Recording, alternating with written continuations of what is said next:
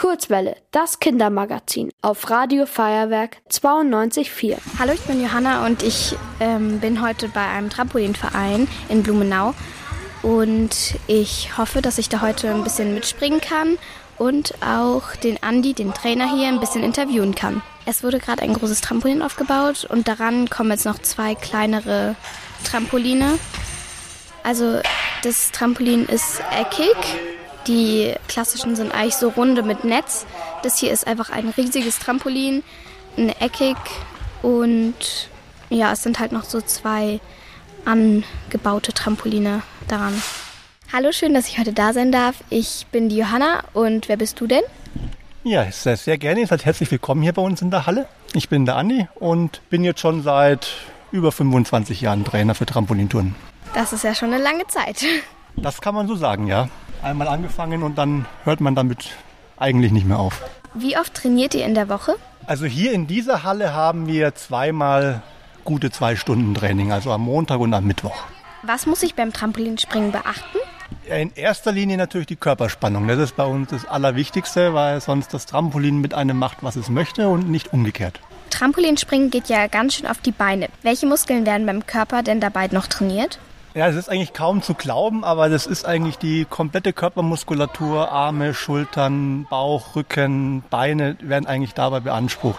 Je nachdem, in welcher Leistungsklasse man sich bewegt, ist es das die Beanspruchung natürlich umso höher. An welchen Meisterschaften habt ihr schon teilgenommen? Also hier jetzt mit dem Verein haben wir bis zu bayerischen Meisterschaften haben wir schon teilgenommen. Jetzt leider mit Corona ist leider vieles erstmal wieder so weit zurückgefallen, dass wir gerade wieder bei Null anfangen dürfen. Aber muss ja nicht verkehrt sein. Wie leicht fällt es dir auch auf dem Boden ohne Trampolin hochzuspringen? Ja, das ist wieder was komplett anderes. Es beansprucht natürlich wieder andere Muskeln und Muskelgruppen und es ist natürlich schon deutlich anstrengender als auf dem Trampolin. Dafür haben wir es ja. das ist ja schon ein außergewöhnliches Hobby. Warum spielst du nicht stattdessen Fußball? Ich habe mich für Fußball eigentlich nie wirklich interessiert. Mit acht Jahren habe ich mit dem Trampolinspringen angefangen und seitdem bin ich dabei und da gab es eigentlich erstens mal die Zeit nicht, nebenher noch was anderes zu machen, weil ich früher bis zu fünfmal die Woche trainiert habe und man wollte auch gar nichts anderes machen, weil das war einfach so erfüllend, das Ganze zu machen, weil es ja abwechslungsreich ist. Man lernt sehr oft irgendwas Neues und ja, der Spaß, der nimmt eigentlich nie ab. Kinder hier, die hier mitmachen, die haben sich gerade aufgewärmt und ich warte jetzt, bis sie Trampolin springen. Auf welchen Titel bist du denn besonders stolz? Also mein größtes Erfolgserlebnis war mit meinem früheren Verein, waren die deutsche Meisterschaft in der Mannschaft und als Einzel den zehnten Platz zu erreichen, was gleichbedeutend ist mit einer Finalteilnahme bei deutschen Meist Einzelmeisterschaften ist. Also ich kam bisher nur ein Salto in den Stand auf meinem Trampolin im Garten. Ja, das ist aber auch schon eine ganze Menge, weil ich meine, so Gartentrampoline, ich kenne die ja auch und ich kenne deren Schwächen und ist natürlich nicht zu vergleichen mit den Geräten, die wir jetzt hier stehen haben, weil das natürlich die Wettkampfgeräte sind, mit denen wir auch auf Wettkämpfen springen werden. Darf ich denn heute auch was lernen? Du kannst es gerne mal versuchen. Also Möglichkeit haben wir auf jeden Fall. Also Sie haben jetzt angefangen zu springen und springen erstmal hoch mit Armen gestreckt und Körperspannung. Ähm, jetzt springen die Kinder mit so einem Stock in der Hand und wir werden mal sehen, wofür das gut ist. Das ist vor allem eine Gleichgewichtsübung. Weil dadurch nehme ich die Arme aus dem Spiel, mit denen normaler, ich normalerweise das Gleichgewicht ein bisschen schaffe im Sprung. Und dadurch muss mehr Spannung im Körper rein, um das Gleichgewicht eben halten zu können. Also ich darf jetzt auch nochmal springen. Super duper.